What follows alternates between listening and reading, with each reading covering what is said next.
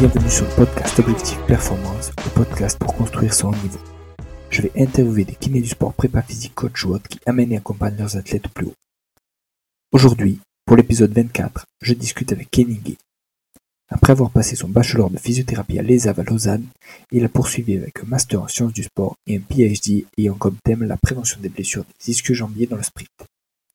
Il répartit maintenant son emploi du temps entre l'enseignement à l'ESAV et l'entraînement avec la Fédération suisse d'athlétisme. Dans cet épisode, on parle donc de sprint et de système nerveux, de pratiques basées sur l'épreuve et de leadership transformationnel. Je compte sur vous pour mettre 5 étoiles à cet épisode sur nos minutes et sur Apple Podcast. De la même manière, je vous encourage à partager cet épisode avec vos collègues ou vos proches pour le débriefer entre vous. Bonne écoute à tous. Salut Kenny. Ciao, ciao Julien. Euh, merci à toi d'avoir euh, accepté ma demande d'interview. Bah, merci de m'avoir proposé, c'est sympa. Ouais, ben, j'entendais beaucoup parler de toi euh, là où je travaille actuellement et du coup, je trouvais ton parcours intéressant. Est-ce que tu peux nous dire un peu qu'est-ce que qu'est-ce qu'il en est et, d'où tu viens, d'où tu as commencé? Alors bien volontiers. Écoute, j'ai fait une formation de physiothérapeute en, Suisse de 2004 à, à 2008. Et puis c'est vrai qu'assez vite, euh, pendant ma formation, j'ai su que je me dirigerais pas vers euh, la pratique euh, de, physio. Et puis j'ai été très tôt attiré par les aspects liés à la recherche et ouais, à, investiguer des questions. Et puis plutôt au début dans une idée de aussi de légitimer notre pratique, de, de déjà dans cette logique d'evidence-based practice en fait. Et euh, du coup, ben, j'ai essayé de construire mon parcours à partir de ce point de départ-là, euh, où j'étais en deuxième année de, formation. Ça a fait qu'ensuite, je me suis inscrit relativement rapidement euh, à la suite de mes études de physio à l'université en, en, sciences du sport euh, à l'université de Lausanne. Enfin, c'était un master conjoint entre Lausanne et, et l'université de Genève, avec dans l'orientation entraînement et performance. Donc, j'ai débuté avec ça en 2008 euh, jusqu'à 2010. Et en fait, en parallèle, j'étais jusqu'à 2007, j'étais athlète, je faisais de l'athlétisme, euh, du 400 mètres, euh, sujet à quelques problèmes d'ischio, enfin tu vois toutes les problématiques euh, du, du, sprinter euh, classique. Et puis j'ai décidé que j'allais devenir un cordonnier mal chaussé, puis que j'allais que j'allais réfléchir à à, à, à, en tout cas, me poser des questions sur sur cette question des, des ischios. Donc euh, j'ai fait mon trail master sur la là-dessus, sur l'influence de, de, la flexion de hanche, sur la sur la force euh, que pouvaient produire les, les ischios. Et puis j'ai eu la chance en, en 2010, quand j'ai défendu mon travail, d'avoir des opportunités de bah, quelque part de prolonger ce travail et puis de, de m'engager dans un PhD euh, avec le soutien de, de, de mon directeur à l'époque, euh, Grégoire Millet, qui est à l'université de Lausanne et surtout avec le soutien de, de l'école qui m'avait formé initialement, euh, l'école de physio de, de, Lausanne, la haute école de santé Vaud, euh, qui m'a proposé un, poste euh, à 100% avec qui m'a libéré du temps en fait, 50% de mon temps pour pour faire mon PhD sur 4 4 à 5 ans. C'est trop bien. Et, et pour en revenir à ce que tu disais au début, comment tu t'es rendu compte en gros que tu voulais pas être, euh, on va dire, physiothérapeute et pratiquer comme euh, la majorité d'entre nous Tu vois, qu'est-ce qui t'a fait dire, euh, ah ben, moi ce qui m'intéresse au final c'est la recherche et pas forcément pratiquer, on va dire, dans des cabinets ou des centres de rééduc? Bah, c'est plutôt un événement particulier lors de ma formation qui m'a, qui évidemment il faut toujours un contexte plus large, mais il y a eu un événement pendant ma formation qui m'a, qui m'a passablement dérangé où, euh, pour raconter vite fait l'anecdote, mais euh, il fallait démontrer une, une manœuvre euh, quelconque. Et puis j'ai fait une prise d'une certaine manière et euh, qui pour moi respectait les plans de glissement, respectait l'objectif à atteindre avec cette manœuvre. Et puis je me suis fait retoquer par mon prof qui m'a dit non, la manœuvre elle n'est pas démontrée comme ça. Et, et, et là moi j'ai eu un problème fondamental, c'est que on doit, pour moi, on doit s'attacher à un objectif et puis après, mm. on doit chercher le meilleur moyen dans cette situation. Ça me permettait de rétablir une rotation euh, latérale de hanche, tac, je corrigeais le truc. Et puis j'étais assez content de mon truc. Et puis en fait, euh, voilà, je me suis fait retoquer et, euh, et, j'ai pas, c'était un, un, vraiment un, un, événement euh, révélateur où je me suis dit non, j'ai envie d'avoir une, de baser mes activités sur des évidences. Et puis, euh, et puis ça, ça a toujours été euh, finalement ce qui a continué, ce qui a guidé ma la suite de ma de mon développement. C'était un bon déclencheur. Et puis du coup, pour revenir à, bah, à la suite, bah, j'ai pu me lancer dans ce dans ce PhD et puis euh, m'intéresser à cette question que qui ouais qui me tracassait en tant qu'athlète d'abord, puis après aussi en tant qu'entraîneur à ce moment-là. Euh, sur cette problématique récurrente des, des ischios qu'on retrouve euh, chez, les, chez les athlètes, mais enfin, dans tous les sports où tu as de la course à haute vitesse. Ouais. Et est-ce que tu peux nous parler justement un peu de, de ce que tu as étudié avec le master et du prolongement avec le PhD Qu'est-ce que tu as, qu'est-ce que tu as regardé? Qu'est-ce que tu as trouvé là-dessus? Bah, le master était assez intéressant beaucoup d'aspects théoriques sur euh, la méthodologie de l'entraînement, sur la force, euh, sur l'endurance, sur ces aspects-là.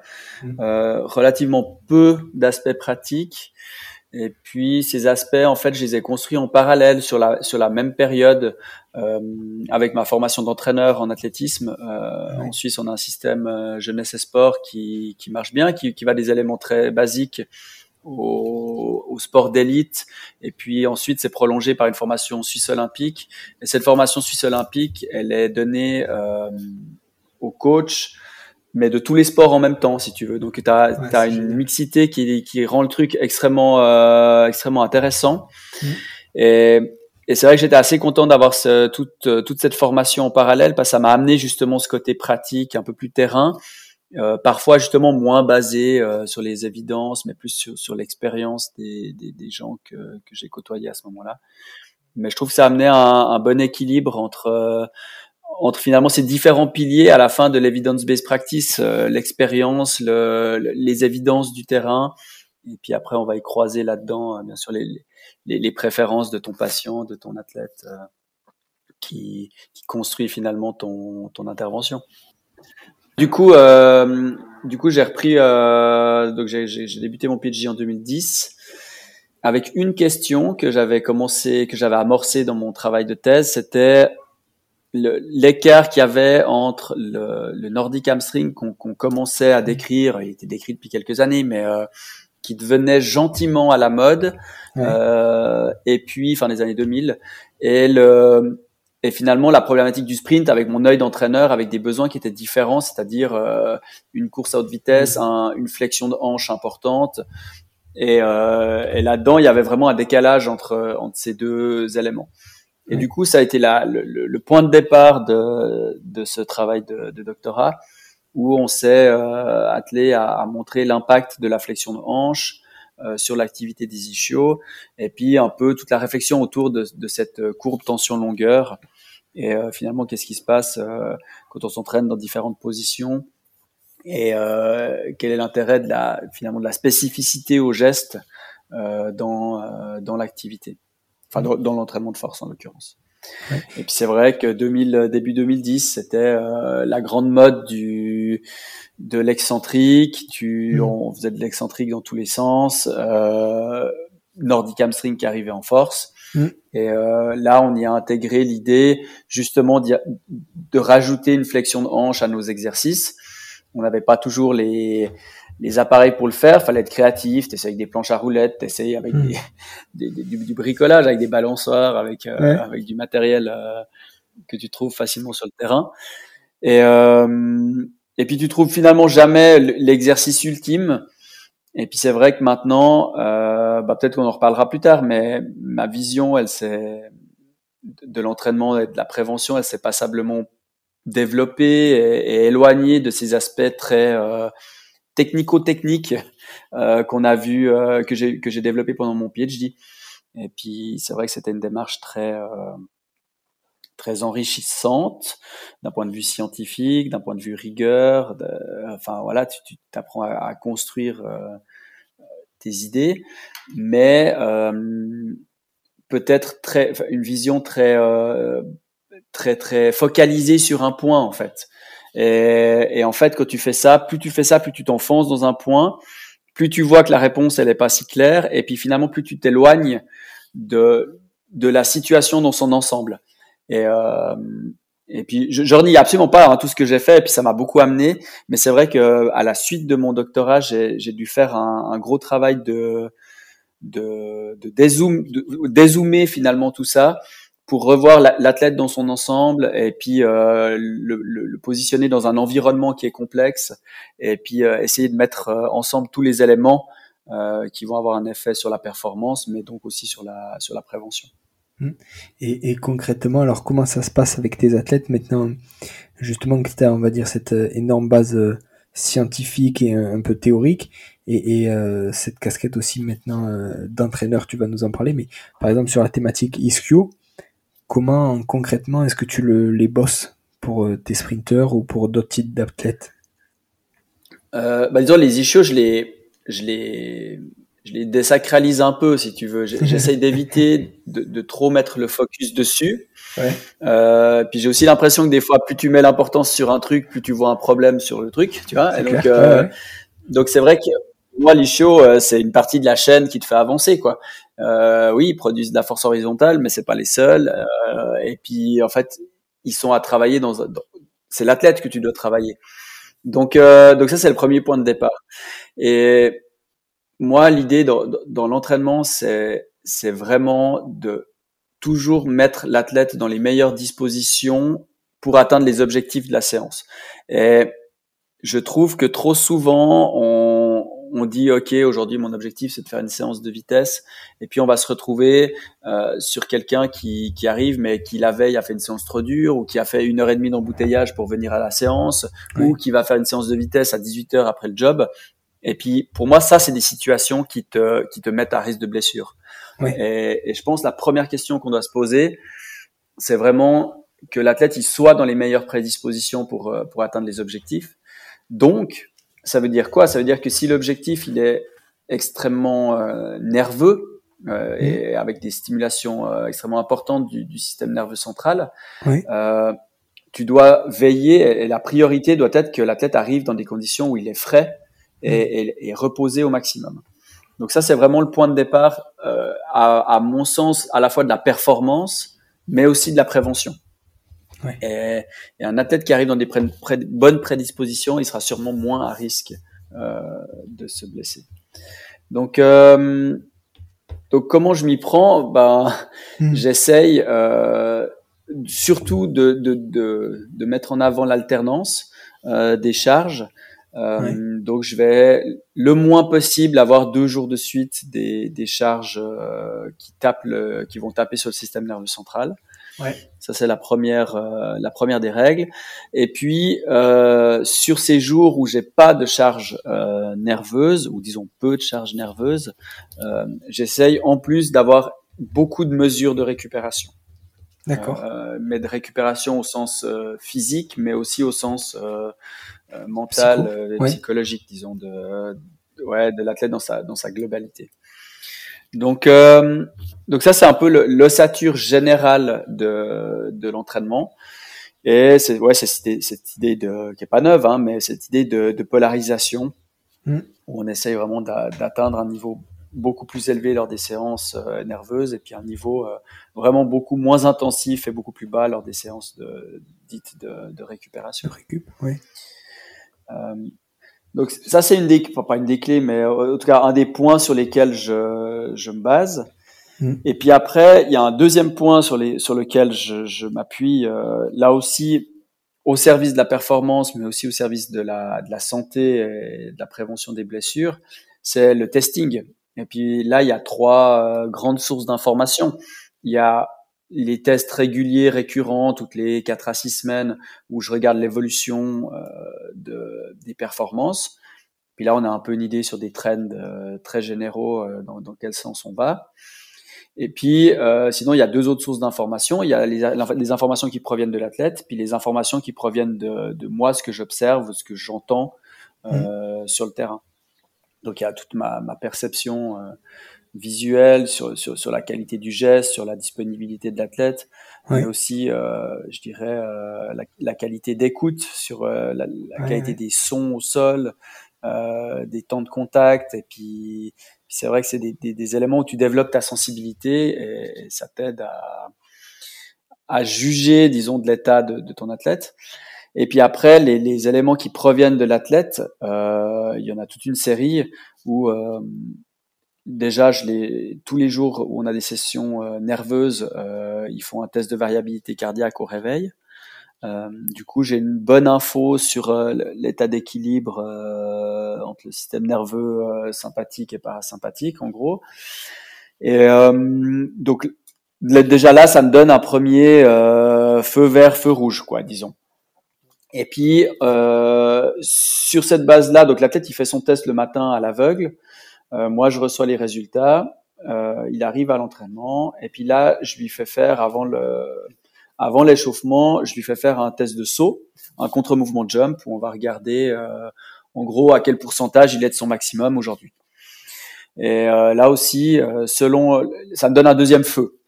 Et ça, c'est de vraiment deux données relativement dures. Et puis là, j'y ajoute des données plus, des, des, soft data type EVA de, de, motivation à l'entraînement, EVA de, de, de, fatigue au réveil, plus toute la récolte de la charge qui est faite en amont euh, via le RPE euh, suite à chaque entraînement. Puis en fait, en croisant tous ces éléments, tu as déjà une bonne photographie de, de l'état de ton athlète avant la séance. Et puis tout ça est finalement pondéré et, modéré par la discussion. Et puis ça, pour moi, c'est l'élément euh, finalement central parce que les datas, elles sont intéressantes, mais si, si ton athlète il, il se sent pas du tout alors que tout, tout, tous les voyants sont ouverts, je pense que puis là j'ai des anecdotes assez intéressantes, je peux peut-être euh, venir là-dessus maintenant. Ouais. Mais euh, ça, ça, part un peu dans tous les sens, mais j'ai un athlète euh, qui est d'ailleurs bien connu de, de, de, ton, de ton service de, de physiothérapie. Euh, qui est arrivé à l'entraînement euh, courant janvier avec des, des super data et HRV euh, vraiment hyper bien, un bon système parasympathique, bien, euh, disons bien dans un bon état de repos. Ouais. Et euh, et on débute la séance, puis il me dit, écoute, je la sens pas, je me sens vraiment pas bien, fatigué. Je dis, ok, bon, et on essaie quand même. Puis c'est vrai qu'à l'œil, c'était pas, c'était pas mm. fou. Et puis on commence à adapter un peu la séance. Bon, finalement, il finit la séance, mais tout adapté, tout un peu moins vite. Donc, toi, tu joues sur les consignes. OK, là, tu te donnes un petit peu moins. Là, tu, tu joues plutôt sur un feedback, euh, enfin, sur un focus technique et puis moins, moins sur l'intention et tout ça. Ouais. Puis l'après, on avait une séance de force. Puis là, il me dit, écoute, je la sens vraiment pas. Hmm. Euh, je dis, OK, bon, bah, tu rentres chez toi, tu refais ta séance de force demain.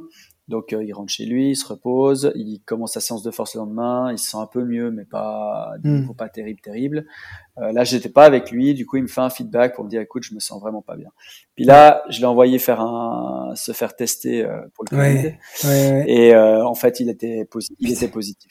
et, et, tu vois, et paradoxalement, ça nous a sorti des données de variabilité cardiaque qui étaient bonnes. Mais pourquoi? Parce que parce que les parce que les, tu vois, le traitement des données est pas encore 100% euh, 100% optimal. Puis moi, je, récupère les données euh, traitées par le par le, système et non les données brutes. Et puis c'est vrai que là-dessus, j'ai un, un ami qui, qui fait son doctorat sur la question, euh, qui m'a traité les, les données brutes. Et puis en fait, on a observé qu'il y avait vraiment un, une grosse grosse, un gros gros trouble de de de de enfin ouais de cette balance euh, du système euh, nerveux enfin, sympathique parasympathique et donc du coup là bah, voilà je, je, garde ma casquette un peu chercheur on est en train d'écrire euh, une mmh. étude de cas sur la situation sur ouais, trop bien. Et, les 30 jours avant les 30 jours après chez chez cet athlète donc toi la, la, discussion à la fin ça reste le truc que, auquel on peut pas couper et, et c'est clairement ça qui te fait basculer d'un côté ou de l'autre, c'est-à-dire que dans l'autre sens, si on va dire tous tes tests, euh, variabilité cardiaque, euh, CMJ, tout ça, motivation, etc., tu vois qu'il est dans l'orange rouge, mais que lui te dit non, non, mais en fait, euh, j'ai envie, je veux m'entraîner, je veux qu'on pousse fort et tout. Est-ce que toi, là, justement, tu bascules en, en te disant, bah, si lui le sent, même si les autres données me disent l'inverse, on le tente? Euh, Alors, ça dépend quelles données. Le, le HRV, clairement, ça arrive qu'il y ait un test qui soit dans le rouge, dans le noir, ça dépend des codes couleurs, les, les outils que tu utilises, mais ça arrive que j'ai des, des codes couleurs pas bons. Et, euh, et c'est vrai que souvent sur la sur une séance, on va pas trop trop y, y accorder d'importance si les autres voyants sont ouverts. Euh, il y a aussi des bugs du système, tu vois, faut faut pas tout euh, tout, tout appuyer là-dessus. maintenant, si beaucoup d'éléments se croisent, mais que sa motivation est haute, faut aussi questionner pourquoi il est motivé. Et puis, est-ce que c'est juste parce qu'il y a un truc à l'entraînement qui lui convient bien ouais. Est-ce qu'il y a, y a d'autres éléments? Et puis là, c'est clair que s'il est motivé, moi je lui mets pas de frein ce jour-là. Maintenant, euh, tu l'observes de manière euh, d'autant plus attentive, t'écoutes d'autant plus euh, le bruit qu'il fait au sol, la qualité de ses appuis, etc. Puis, puis, tous ces paramètres subjectifs que tu récoltes, tu les utilises pour, pour systématiquement réguler le, contenu de l'entraînement. Et puis ça, ça reste une vérité chez tout le monde.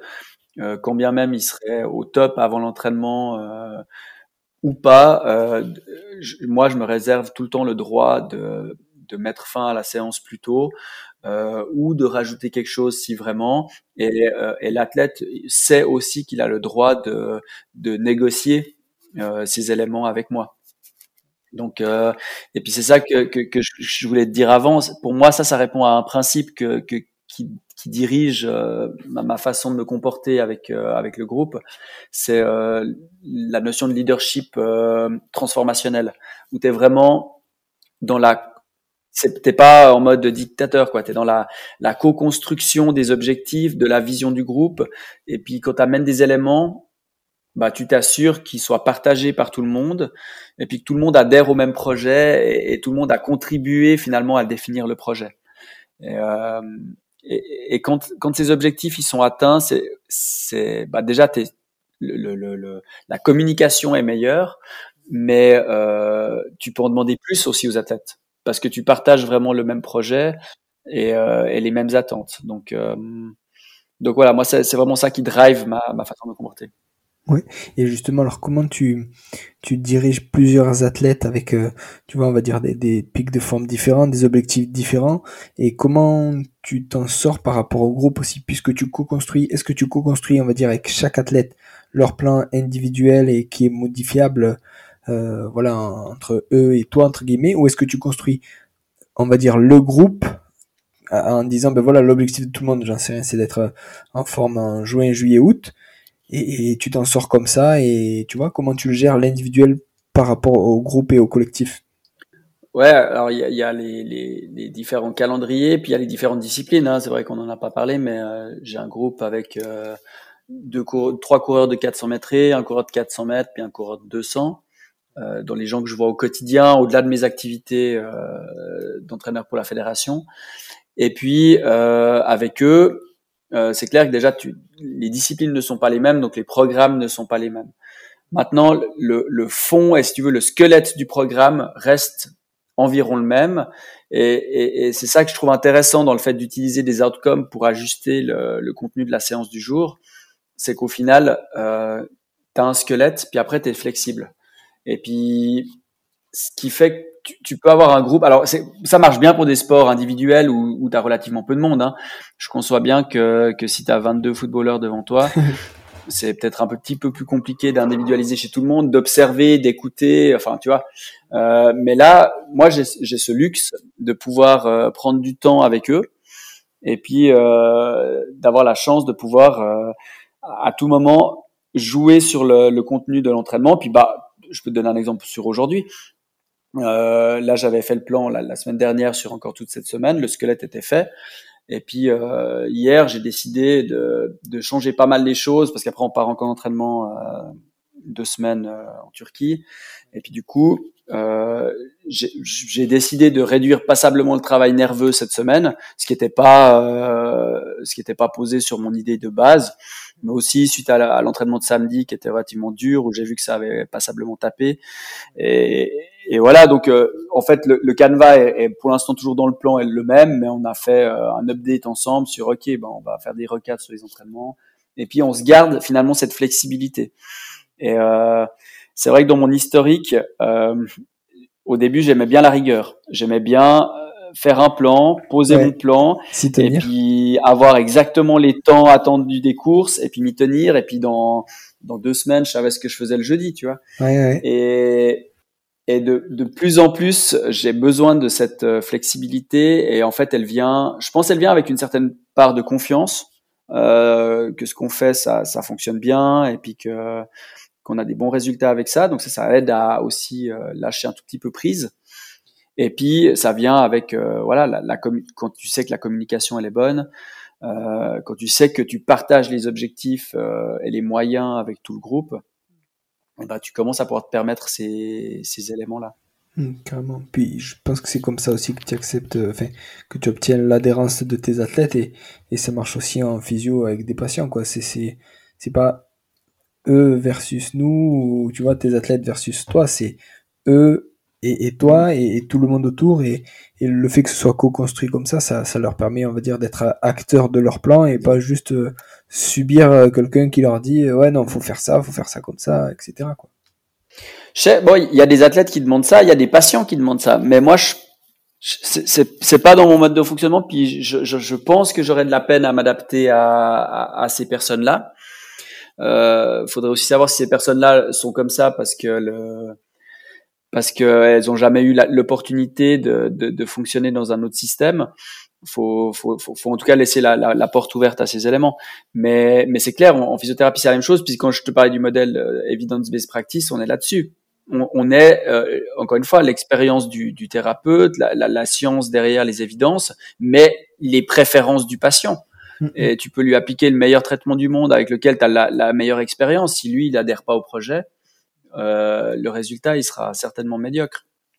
Donc euh, donc ça c'est vraiment des choses qu'on pour moi qu'on peut considérer et puis qui font des ponts euh, entre ces professions, entre la profession d'entraîneur, entre la, profession de physio, qui pour moi sont exactement le même job à peu de choses près. La population est différente, mais dans les deux situations, tu pars d'un point A avec une personne et tu l'accompagnes à un point B. Et oui, l'entraîneur a souvent la, la, possibilité de voir plus souvent les athlètes, de les voir sur des plus longues périodes. Euh, il travaille en général avec des sujets sains et puis il essaye de, de développer leur, leur, leur, potentiel. Mais, mais le, le, physio, bah voilà, va bosser avec des gens qui sont en dessous de leur niveau de, de, leur baseline, si on veut. Et puis il va, il va travailler avec eux pour les ramener à leur, à leur niveau, voire, voire au-delà. Et, euh, et pour moi, là, les, les, objectifs derrière sont les mêmes et un bon nombre de compétences sont, sont fortement comparables. Euh, la, qualité d'observation, la qualité de, de, de, de, de création, de, construction et de, et structure d'un programme.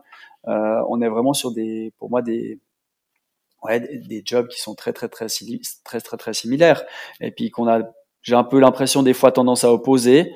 Euh, et puis je pense en tout cas que c'est, pour moi, c'est un peu une erreur. Mmh, carrément. Et, justement, alors, est-ce que tu peux nous parler de ton poste d'enseignant à l'ESAV en, parallèle de ton poste d'entraîneur, du coup? Alors, euh, ouais, donc comme je disais, euh, j'ai eu la chance d'être euh, à ESAV dès 2010 et de pouvoir avancer sur mon doctorat. Et à la, suite de ce doctorat, j'ai eu un, ils m'ont proposé un poste de professeur associé. Euh, que j'ai eu jusqu'à 2000, 2020, euh, jusqu'à septembre 2020, euh, avec des projets de recherche qui se sont éloignés de ma, ma de mon dada, on va dire, des, des ischios et de la prévention des blessures, plutôt des projets sport santé, activité physique, etc. Mais par ailleurs très intéressant et, et puis c'était aussi bien de sortir un peu de sa, de sa zone de confort. Euh, et euh, depuis ben 2000, euh, depuis septembre là de l'année dernière, depuis septembre 2020, euh, j'ai une proposition euh, d'être euh, entraîneur en chef du sprint pour la fédération suisse d'athlétisme. Et proposition que j'ai acceptée. Et du coup, maintenant, j'ai un poste pas conjoint parce que je suis, je, suis, je suis, rattaché à deux institutions, une fois Suisse Athletics et une fois ESAV, mais avec vraiment des collaborations et puis euh, on essaye de, co-construire aussi euh, un certain nombre d'activités euh, au travers de deux trois euh, missions de recherche, de récolte de données, et puis bien sûr au travers des compétences que j'ai en lien avec l'entraînement, que j'essaie de transmettre beaucoup dans la formation. Ouais, ah, c'est trop bien. Et ouais, ben justement, qu'est-ce que tu enseignes comme matière en particulier? Euh, bah, j'ai deux, je suis responsable de deux modules. Euh, un module en, première année sur euh, l'observation et l'analyse du mouvement, Donc, tu vois, c'est vraiment les premiers cours où tu parles du, muscle, de la physiologie, enfin musculaire, du mouvement, de la biomécanique, de l'analyse cinétique, cinématique, de la marche, de, des boiteries et de ces éléments-là. Et, et puis ensuite, en troisième année, en, donc en dernière année bachelor, j'ai un module sur l'activité physique en physiothérapie et puis ça, c'est un module qui est composé vraiment de deux grandes parties. Euh, une partie autour du sujet sain, donc euh, méthodologie de l'entraînement, vraiment euh, entraînement de la force, entraînement de la vitesse, entraînement de l'endurance, entraînement, euh, disons des déterminants de la performance. Et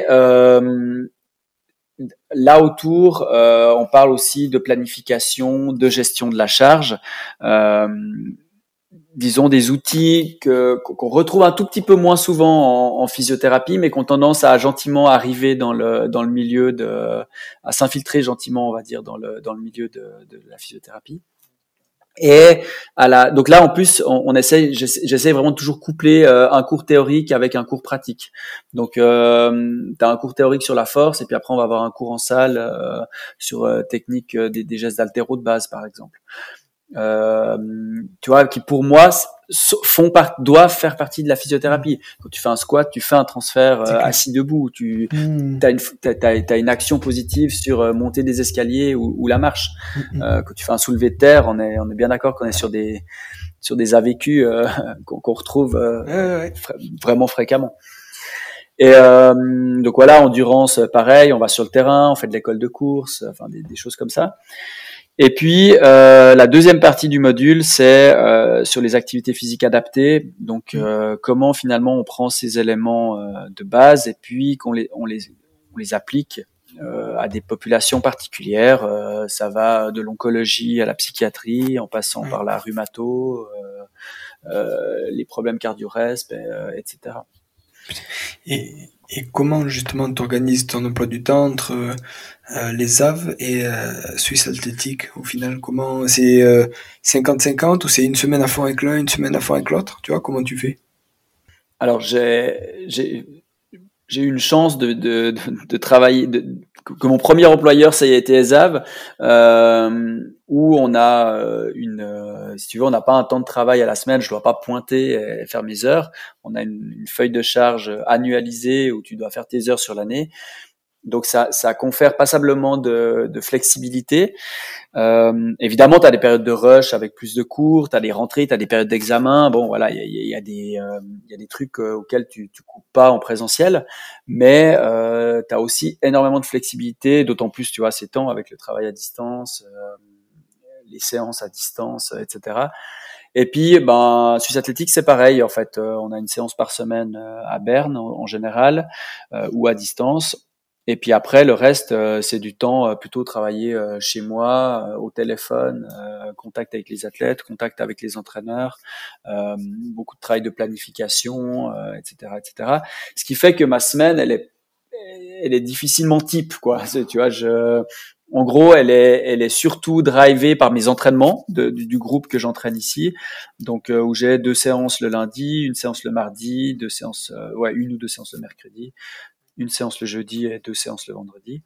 Et puis euh, là au milieu, euh, je réponds à des mails, euh, je fais des séances, et puis je, je bosse le soir, je bosse un peu le week-end de temps en temps, je sais pas trop, mais de temps en temps le soir je fais des podcasts.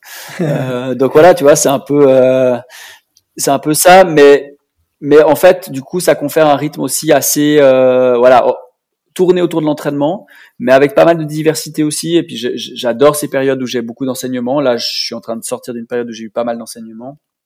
Et puis euh, c'est vrai que ça te fait faire tout d'un coup autre chose. Ça te fait réexpliquer des, des phénomènes que tu utilises tous les jours dans l'entraînement, mais de les réexpliquer, de devoir te replonger dedans, ça leur redonne un sens. Tu les maîtrises mieux, puis tu leur redonnes aussi un sens. Donc euh, je trouve, euh, je trouve qu'en fait ces, ces, deux activités, elles se, elles se complètent extrêmement bien. Et puis je pense que mes compétences, elles sont très transférables dans les deux domaines en fait. Et puis dans les, ouais, dans mes deux activités, il y a des, il y a un gain à, à avoir ce croisement en fait. Hmm. Ouais, c'est trop bien parce que au final, tu as très peu de monotonie, quoi. Même si, comme tu disais, tu as tes entraînements voilà, qui sont déjà euh, ciblés, orientés dans la semaine, ben, le reste du temps, tu peux passer de l'un à l'autre en fonction de, de, on va dire, de l'urgence ou du besoin euh, du, du, jour, quoi, ou du moment où tu le fais, quoi. Mmh. ouais, exactement. Puis après, tu vois, je me garde aussi une certaine euh, certaines flexibilités. Il y a, y a des trucs auxquels tu coupes pas, donc tout d'un coup, une fois, tu peux pas aller à l'entraînement parce que t'as un cours et puis t'as pas pu faire mm. autrement dans la planification, et ben tu fais comme ça. Et euh, j'essaie aussi de coordonner avec mes périodes de camp d'entraînement. Euh, en gros, c'est une dizaine de semaines euh, entre octobre et fin avril, euh, pour la plupart à l'étranger. Donc là, c'est clair que tu dois coordonner pour pas avoir d'enseignement, euh, tu dois coordonner bah, avec la famille aussi. Et puis heureusement, tu vois, j'ai une famille qui, soutient euh, mes projets parce que c'est c'est pas des projets toujours euh, très faciles en termes de vie familiale. Donc voilà, c'est tous ces éléments que tu dois avec lesquels tu dois concilier, mais qui font aussi que tu as peu de monotonie, comme tu disais, et puis que ouais, je prends passablement mon pied dans toutes ces activités. C'est bien dit. Et est-ce que tu peux nous parler justement alors des gens euh, qui t'inspirent ou, tes mentors si tu en as? Bon, moi j'ai eu beaucoup de plaisir à, faire mon PhD avec Greg. Euh, Mies, c'était vraiment euh, une. Euh, ce qui était cool, c'est qu'en fait, il n'était pas du tout dans le domaine des issues. Donc, en fait, j'ai bénéficié énormément de, de ses compétences de chercheur, de, ouais, de gestionnaire de projet, quoi. C'est, c'est, c'est une machine à avancer, euh, Greg. Donc, euh, c'est, c'est, toujours plus difficile de l'arrêter que de, que, de le lancer dans un truc. Donc, euh, donc moi, j'ai énormément euh, bénéficié de, de ça, de cette spirale, euh, ouais, bénéfique. C'était, c'était, c'était top. Et puis, j'ai trouvé assez assez cool en fait d'être avec quelqu'un qui n'était pas l'expert ultime sur la question des issues. Ça m'a laissé aussi pas mal de liberté, de, de pouvoir travailler avec d'autres et euh, et puis finalement j'avais ce cadre, voilà, ce mentor euh, scientifique et, ça c'était euh, ouais pour moi c'était une, une, très bonne période puis que je, qui continue à avoir une influence importante dans dans mon fonctionnement. Et puis euh, après, point de vue entraînement, c'est plus difficile. Il y a, on a, on a euh, en Suisse deux trois entraîneurs qui ont, fait un, super job euh, ces, dernières années et puis qui ont, qui ont surtout, tu sais, t'es jamais, euh, il n'y a pas un seul chemin pour arriver au succès. Donc, euh, je, suis assez peu influençable par le contenu des séances et puis de dire waouh ça ça a l'air super. J'aime bien avoir des éléments, mettre des idées, mais que ça reste dans mon idée générale, dans ma conception générale de de la performance et de la programmation. Euh, donc je, je peux pas dire ok cette personne m'influence sur la façon de construire euh, tout ça. Par mmh. contre, c'est vrai que ces entraîneurs là euh, dont, je, dont, je, parlais en, en Suisse, euh, ils ont énormément amélioré, enfin apporté de choses sur la professionnalisation. Et puis ça, pour moi, c'est un des éléments clés qui, disons, qui coulait pas de source.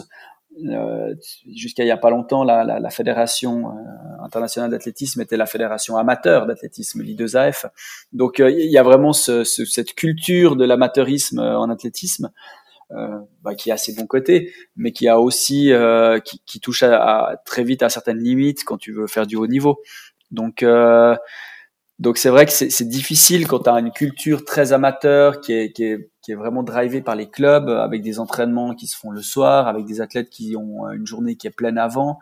Euh, tu vois, dans ces conditions, c'est compliqué de faire de la, de la qualité et de la, de la, vraiment de la grande qualité. Donc euh, là, il, y a, il faut vraiment remercier ces gens qui ont, qui ont su débroussailler euh, ce, ce terrain-là. Et puis maintenant, c'est gentiment plus accepté que finalement l'athlétisme aussi, ça peut être un sport. Ouais, tu, tu, tu gagnes pas super bien ta vie, mais disons, euh, tu peux essayer d'en vivre un petit peu, quoi. top. Et euh, au niveau des livres dans lesquels tu te replonges et, et que tu relis, que tu repioches, ou des livres qui t'ont marqué, est-ce que tu peux nous en citer? Euh, bah, Ces temps, euh, tu vois, je, alors bon, il y a, y a, un livre que j'ai lu dernièrement euh, qui était très très très intéressant. Euh, c'est le livre de Jean-Pierre Heger, qui est un préparateur physique euh, suisse que je te conseille euh, de d'interviewer un de ces quatre. C'est prévu. ouais, je, je, pense que c'est une pièce, c'est un, élément incontournable, disons, parce qu'il a tellement fait pour la pour la préparation, pour le, puis surtout multisport, quoi. Ça ça touche mmh, à, à tous les sports, ça touche au mouvement, à la et, et, il a une vision vraiment du sport de mm-hmm. performance qui est, qui, est, qui est, extraordinaire. Et puis du coup, bah, il a sorti un livre euh, l'année dernière, sauf erreur, que The Way of Excellence. Exactement. Et puis ça, c'est ouais, ça c'était une des lectures, euh, des bonnes lectures euh, de ces derniers temps. Après, de nouveau, niveau contenu, il y a pas, tu vois, il faut aussi, il y, a, y, a, certains éléments qui ont, qui pourraient, qui sont plus très modernes, disons. Et puis on peut aller un petit peu plus loin maintenant. Et puis c'est une certaine époque aussi mais ça, c'est la logique derrière en fait, puis l'organisation générale de ce développement qu'il a, qu'il a réussi à amener, cette adaptation à tous les sports qui est, qui est impressionnante, puis pas qu'au sport en fait, au monde de l'entreprise. Et, euh, et puis là, je trouve que le sport gagne à, à faire des parallèles avec d'autres sports, mais aussi avec d'autres domaines. Et puis quand je parlais de leadership transformationnel, c'est vraiment issu de, de, de l'entreprise. Et puis je pense que là, il faut, faut aussi un peu ouvrir un peu nos, nos écoutilles par rapport à ça, quoi. Et puis, euh, bah sinon, j'ai j'ai reçu à Noël un, un, un livre. Euh, bah là aussi, pas pas ultra, enfin pas directement en lien avec la, la performance, quoique tu vas me dire oui quand je vais te dire ce que c'est, mais euh, c'est sur les finisseurs de la Barclay, euh, cette course, euh, cette ultra trail euh, aux ah, États-Unis. Et euh, et puis ouais, c'est plus des interviews croisées de ces, de ces, de ces tarés, et, et c'est ultra intéressant parce qu'en fait c'est une forme de, de performance et de, de, de, quête mentale et et qui, est totalement impressionnante. Et puis je trouve que ça, ça permet de relativiser euh, des fois euh, tout ce qu'on fait. Puis quand tu décides de, avec un sprinter de lui dire d'arrêter parce qu'il a fait trois fois 30 mètres, puis que tu vois que le, troisième était déjà plus tellement top, puis que tu vas pas en faire un quatrième, bah je trouve que c'est pas mal de mettre ça en perspective à côté de gars qui vont euh, courir pendant 70 heures de suite dans des conditions dantesques. Donc voilà, donc ça c'est un livre que j'ai trouvé cool. Et puis euh, sinon bah ça c'est un peu mes, mes mon, mon topic du, du moment, c'est que j'essaie de beaucoup m'intéresser à justement ce qui sort de l'entraînement mais qui permet d'être meilleur à l'entraînement. Donc euh, de pas seulement remplir euh, les cases aujourd'hui à l'entraînement tu fais ça, mais de surtout remplir les cases. Aujourd'hui, en termes de récupération, il faudra penser à faire ça, il faudra mettre en place euh, ce genre d'intervention, etc. Et puis là, j'ai lu un livre qui s'appelle euh, Stimuler le nerf vague. Et puis euh, voilà, là aussi, pas, tout à pas tout à garder, mais mais beaucoup de choses extrêmement intéressantes et puis de petits outils assez simples euh, que tu peux utiliser sur des fins de journée où tu as eu des grosses activités euh, nerveuses pour essayer justement de, de, recalmer le système et puis de, de, le remettre un peu dans un mode euh, ouais plus, plus, calme et plus posé pour pour la journée de récupération qui va suivre. Et, et, en pratique, ça, il y avait quoi des exercices justement sur la relaxation, sur la respiration, la méditation, des trucs comme ça? Ouais, alors dans, celui-là, il y a beaucoup d'exercices avec le regard, en fait, euh, où tu vas. Euh, il y a un exercice assez simple, tu trouves facilement sur sur internet, où tu, tu croises les mains derrière la tête, puis tu vas, tu regardes devant toi. Enfin, tu as la tête pour regarder devant toi, puis tu vas tourner les yeux au maximum à gauche, ouais. et puis tu restes comme ça pendant euh, pendant un certain temps jusqu'à euh, déglutir, bailler ou, ou soupirer. Et puis ensuite, tu fais le même exercice de l'autre côté. Et puis c'est assez impressionnant de voir l'effet que ça a. Tu peux le mesurer sur toi-même, hein, l'effet que ça a sur la mobilité euh, que tu testes avant, après. Et, euh, puis ça, a vraiment des éléments de détente. Euh, c'est clair, à eux seuls, je suis bien convaincu qu'ils n'ont pas un effet monumental, mais, quand tu cumules passablement de ces petites tâches et puis que tu, ça, te permet vraiment de sortir de ta journée et, et voilà, là-dessus, euh, des exercices de cohérence cardiaque, de méditation euh, et de choses comme ça, euh, c'est des outils où je mets pas mal d'importance là-dessus dans ma, dans ma planification. Après, tu as toutes les mesures de récupération hein, qui, ont été, qui ont été abordées dans d'autres dans d'autres podcasts que tu as que tu mené hein, sur la cryothérapie, sur ces éléments-là qui font partie intégrante du programme. Ça c'est clair, mais mais je trouve intéressant de jouer sur la musique aussi, tu vois, yoga, musique classique, et des choses comme ça pour pour être vraiment plutôt sur des, stimulations parasympathiques sur ces moments euh, de récupération de façon à parce qu'à la fin c'est pas l'intérêt c'est pas de stimuler le parasympathique pour le stimuler mais l'objectif à la fin c'est d'être performant le lendemain ou d'être euh, d'être un demi pour cent plus vite euh, sur ta séance nerveuse. Et puis voilà. D'arriver dans les meilleures prédispositions Parfait. Et, et j'en profite justement, donc c'est l'épisode 11 avec euh, François Bieuzen où on parle de, de récupération, planification, etc. Euh, qui a passé du temps à, l'INSEP et qui est maintenant euh, à, à l'Institut national du sport du Québec. Euh, eh ben, Kenny, on, on, arrive au bout. si les gens qui nous écoutent ont, ont des questions, où est-ce qu'ils peuvent te joindre facilement? Par mail, Kenny euh, tout collé, at euh, Athletics, euh, ça c'est mon adresse SwissAthletics, et .ch, euh, et puis euh, kenny.gay at esav.ch euh, sur, mon, sur mon adresse académique. Ouais, parfait. Eh ben, super, merci beaucoup. Bah, merci à toi, c'était intéressant de pouvoir discuter de ces éléments avec toi. Grave, grave. Eh ben, je te dis à, la prochaine, peut-être pour un épisode 2. Ça marche. Ciao, ciao. À très bientôt. Salut. Voilà. J'espère que vous êtes régalés. Si cet épisode vous a plu, n'hésitez pas à mettre 5 étoiles sur nos minutes ou Apple Podcast et à le partager. Vous pouvez aussi me contacter directement pour me faire un retour. Si vous voulez que j'interviewe certaines personnes en particulier, dites-le moi. À très bientôt pour un nouvel épisode.